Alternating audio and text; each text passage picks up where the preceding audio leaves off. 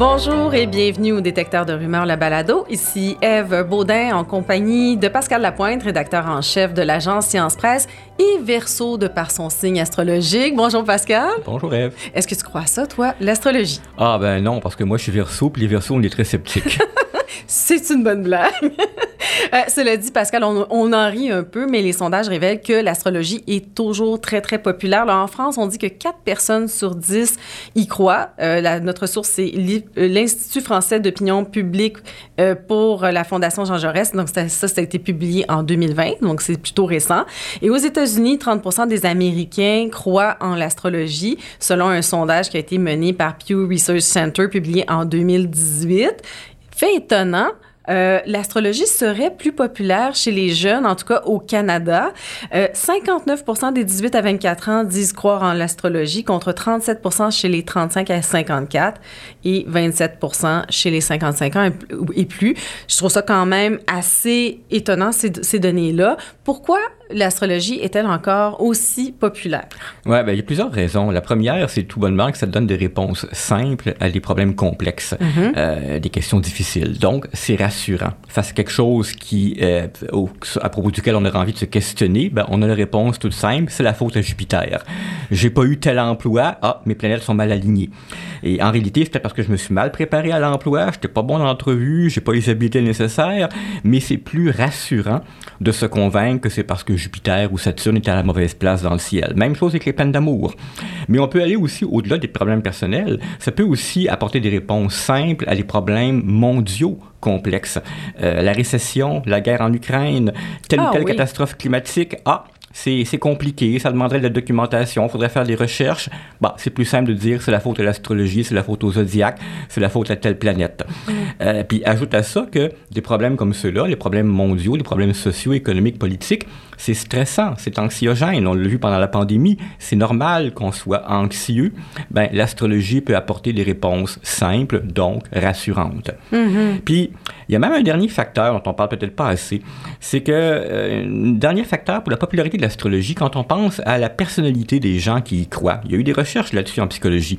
Les gens qui croient que l'astrologie définit leur personnalité vont toujours y voir des attributs positifs.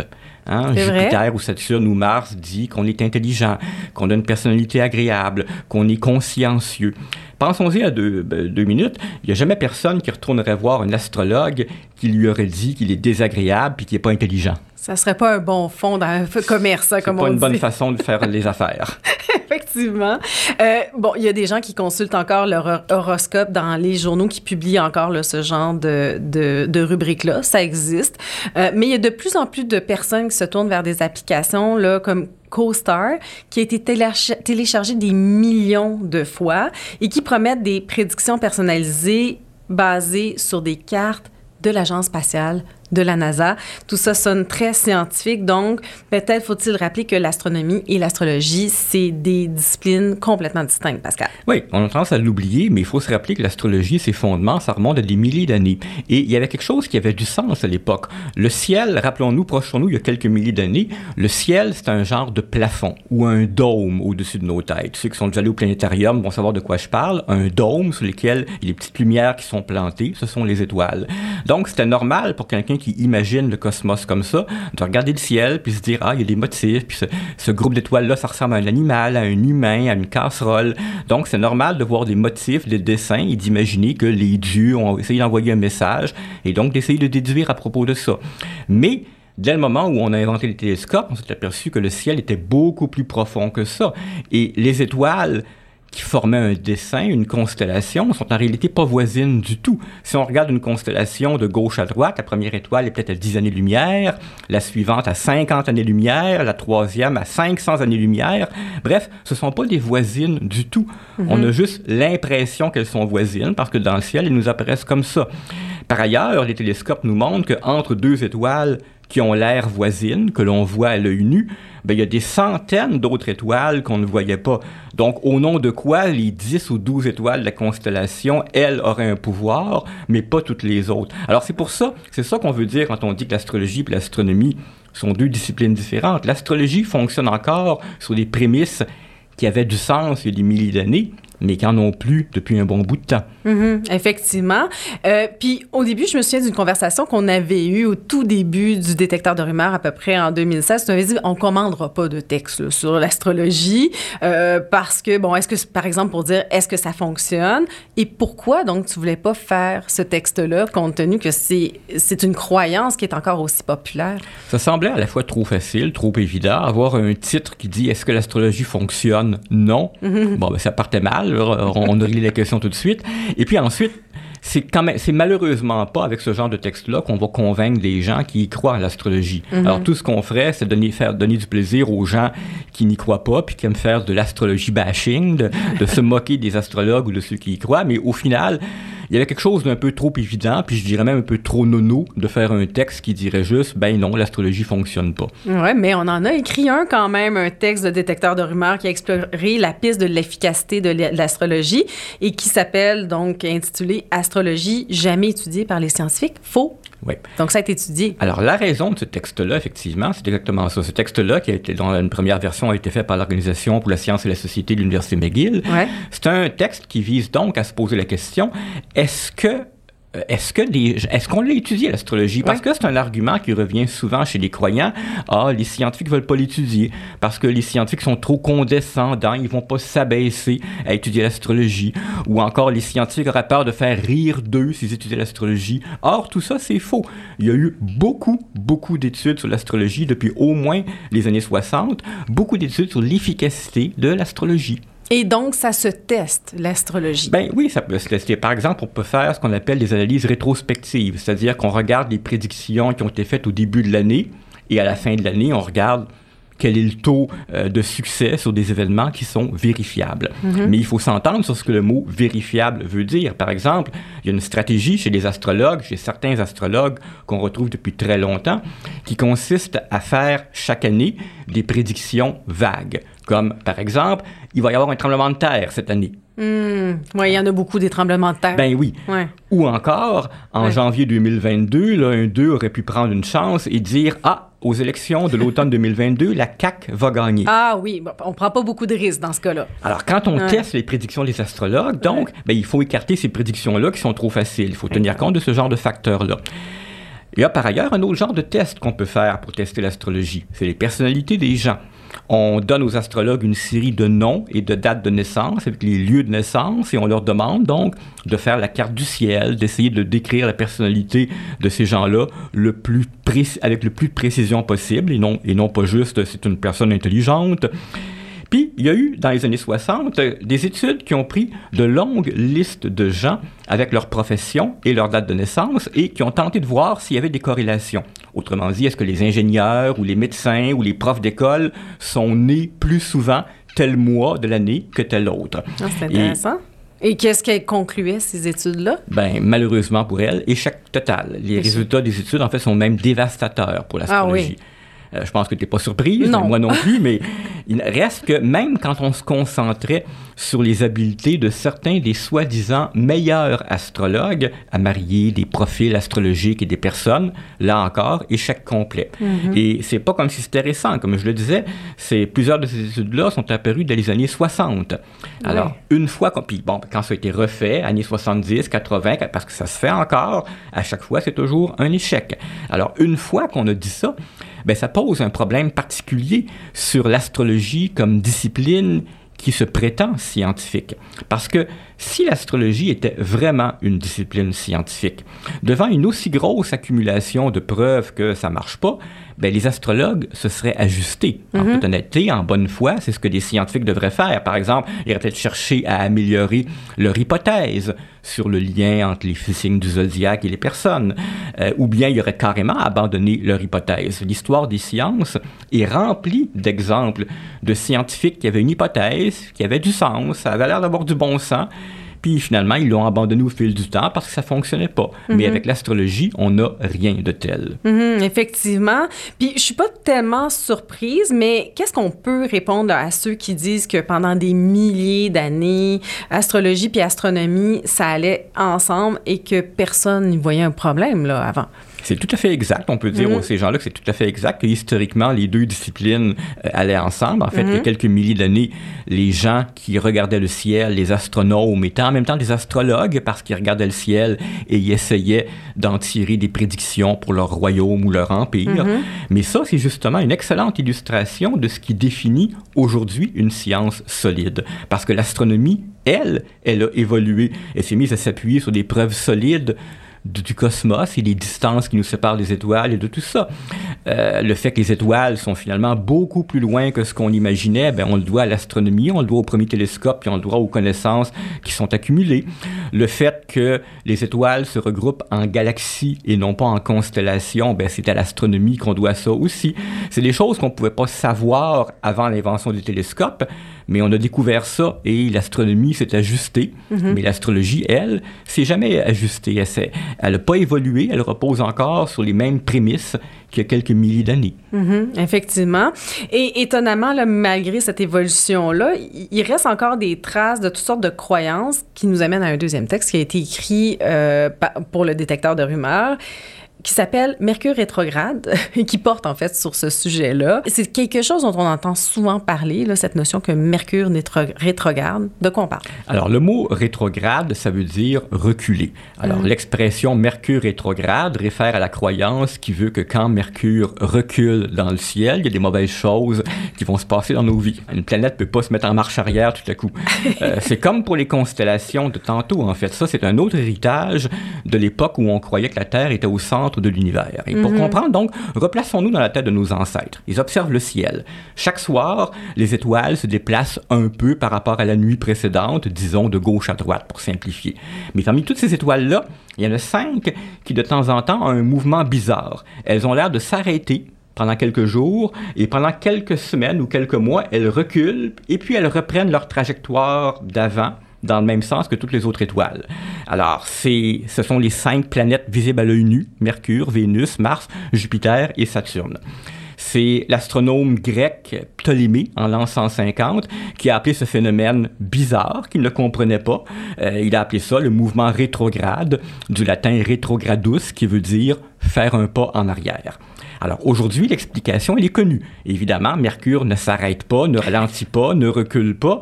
Euh, c'est une illusion d'optique causée par le fait que, d'abord, on le sait, toutes les planètes tournent autour du Soleil, mais on n'est pas tous à la même distance du Soleil. La Terre fait un tour du Soleil en 365 jours. Mercure, qui est plus proche, en fait un en 88 jours seulement. Ça veut dire que pendant que nous, on fait un tour du Soleil, Mercure a le temps de faire quatre fois le tour du Soleil.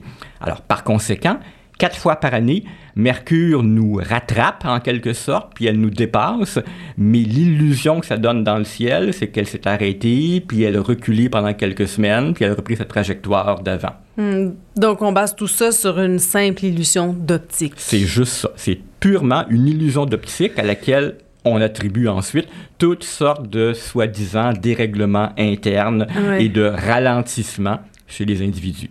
Oui, effectivement, parce que quand on regarde ce qui circule sur les réseaux sociaux, mais pas seulement sur les réseaux sociaux, on ouvre la radio pendant que Mercure rétrograde, on lit les magazines euh, pendant cette période-là aussi, et on nous dit euh, que cet effet-là de Mercure qui rétrograde est très puissant hein, chez les personnes, chez les humains. Euh, donc, source de quiproquo, on va perdre aussi des objets, on va oublier des choses, on va avoir des mauvaises communications, on va avoir des, des événements négatifs qui vont se passer dans nos vies, des accidents, ça peut faire peur. On, ça semble très puissant, cet effet. et, pas juste sur, les humains. Il y a même des sites d'astrologie qui affirment que Mercure rétrograde aurait une influence sur les automobiles, les ordinateurs, ah. les télécommunications et les avions. Et pourquoi? Est-ce qu'il y a une logique là Alors, parce que chez les Romains, Mercure était le dieu qui servait de messager, donc avion, télécommunications, ordinateur. Oh, ça, ça, ça, vient de loin, encore une fois. Là. On est dans la mythologie. Là. Ben oui, c'est la mythologie pure et simple. C'est un autre héritage il y a quelques milliers d'années, mais il n'empêche que c'est très populaire, comme tu viens de dire. L'expression Mercure rétrograde, elle est même devenue courante dans la culture populaire. Je soupçonne même qu'il y a des gens qui croient pas du tout à l'astrologie, qui s'imaginent que c'est pas du tout l'astrologie et qui emploient cette expression-là naturellement. Mm-hmm. on le retrouve dans les magazines grand public. En fait, au détecteur de rumeurs, la raison pour laquelle on avait fait cet article-là, c'est que notre attention avait été attirée par l'animatrice Véronique Cloutier à mm. Radio-Canada, qui avait dit Mercure ralentit sa trajectoire trois semaines, trois fois par année, et ça a un impact sur nous. Oui, c'est assez catégorique. Hein? Euh, et donc, on en parle beaucoup dans les médias, sur les réseaux sociaux euh, de cette période. Peut-être au point où les gens qui lisent ce type d'article-là ou qui tombent sur ce genre de chronique-là peuvent peut-être modifier leur perception des choses qui leur arrivent durant cette période-là. Donc, c'est un peu de, l'autoprophétie. Ben, euh, oui, c'est probablement la même caractéristique du succès de l'astrologie, parce que dès le moment où on croit que quelque chose de mauvais va nous arriver aujourd'hui, ben, on va retenir tous les mauvais événements, puis on va oublier tous les bons événements. C'est presque naturel. C'est un, un, biais de confirmation, comme on pourrait dire. Et euh, puis notons, par ailleurs, que si on acceptait l'idée que Mercure a tellement d'influence sur nous qu'on puisse mesurer ça par tous les comportements que tu énumérais tantôt, mm-hmm. ben du coup, si c'était vrai, il faudrait expliquer pourquoi Vénus, qui est plus près de nous, Vénus est une planète qui est plus rapprochée de nous, pourquoi elle qui elle aussi, à intervalles réguliers, devient rétrograde, pourquoi elle, elle n'aura pas d'impact? Cela dit, il n'y a personne qui a dit que les croyances astrologiques devaient être logiques. Non, en effet, ça, ça se veut pas logique, c'est, ça n'a aucune prétention d'être logique. Mmh. Puis euh, on pourrait parler d'un autre, d'un autre exemple, euh, une croyance euh, qui veut que Mars apparaisse dans le ciel aussi grosse que la Lune. Mm-hmm. Alors là, on n'est plus en astrologie, mais euh, si c'était vrai, on devrait s'inquiéter parce que ça voudrait dire qu'on serait sur le bord d'une catastrophe cosmique. C'est quelque chose qui revient sur Internet chaque année au mois d'août depuis 2003. C'est une croyance plus récente, donc. Puis c'est pour ça que je dirais que c'est pas vraiment de l'astrologie, mais vous allez voir, tu vas voir qu'il y, a un lien. Euh, donc, tous les ans, au mois d'août, apparaît sur les réseaux sociaux l'affirmation voulant qu'à la fin du mois, la planète Mars va apparaître dans le ciel aussi grosse qu'une deuxième lune. Mm-hmm. Et quand cette affirmation-là a commencé à circuler, c'est sous la forme d'une chaîne de courriel en 2003, l'information était en partie inspirée d'un phénomène réel. Rappelons-nous ce qu'on a dit tout à l'heure, toutes les planètes tournent autour du Soleil, mais elles ont chacune des orbites différentes. Mars, par exemple, est plus loin du Soleil que nous, donc elle met plus de temps à faire un tour autour du Soleil. Ça veut dire que la distance entre la Terre et Mars varie d'un mois à l'autre, varie beaucoup. Parfois, la Terre et Mars sont chacune de leur côté du Soleil, donc très très loin l'une de l'autre. Et tous les 26 mois, elles sont à leur point le plus rapproché l'une de l'autre. On appelle ça l'opposition de Mars, parce qu'à ce moment-là, de notre point de vue, le Soleil, la Terre et Mars sont bien alignés. Alors, en passant, c'est d'ailleurs pour ça que les sondes spatiales sont envoyées vers Mars seulement une fois par deux ans. Euh, les ingénieurs profitent du moment où les deux planètes, la Terre et Mars, sont le plus proches l'une de l'autre pour prévoir une trajectoire économique pour les sondes spatiales. Mm.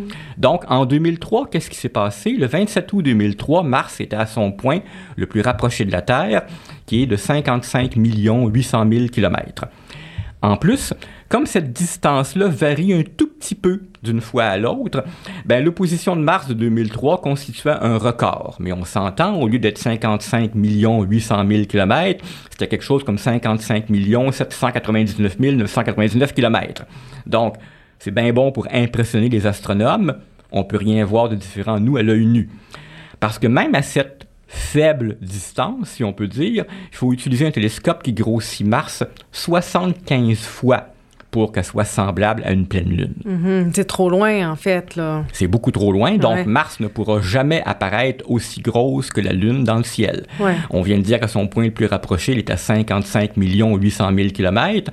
En comparaison, la Lune, elle, est à 400 000 km. Donc, c'est plate à dire, mais Mars, à l'œil nu, sera jamais, jamais, jamais plus grosse qu'une étoile. Mm-hmm. Tu l'as dit tout à l'heure, là, ce dernier exemple-là, il ne porte pas à proprement parler là, sur l'astrologie, là, par contre. Là. Non, mm. mais ça aide à comprendre une autre des raisons pour lesquelles l'astrologie reste populaire, puis qu'on n'a pas abordé tout à l'heure. Mm-hmm. Une raison qui est plus philosophique, métaphysique, c'est que le ciel, le cosmos, c'est énorme. Ça dépasse notre entendement. On parle, quand on parle de milliards d'années-lumière, ce sont des chiffres qui dépasse notre imagination. C'est immense.